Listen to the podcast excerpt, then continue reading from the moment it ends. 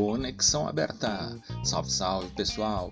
Bem-vindos ao podcast Além das Carteiras. Eu sou o Toninho Galdiano e vamos iniciar o nosso bate-papo do dia.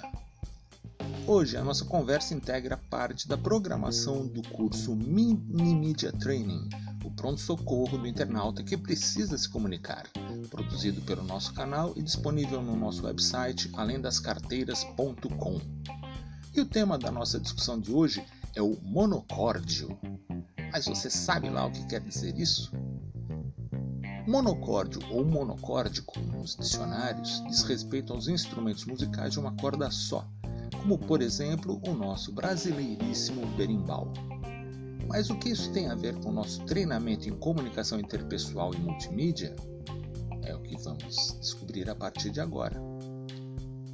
Quando uma pessoa fala de forma monótona, ela é considerada uma fala cansativa, chatinha, por assim dizer. O discurso monocórdico ou monótono é um discurso sem muita criatividade, com pouca modulação dos tons da fala, sem uma pontuação correta das frases, sem vitalidade e emoção. O resultado disso é o cansaço e o desinteresse do interlocutor, Portanto, fiquem atentos à pontuação das frases, à entonação da voz, à flexão e à valorização de cada palavra do seu discurso. Como já dissemos no nosso encontro presencial, existem exercícios e técnicas que podem ajudar a minimizar este problema.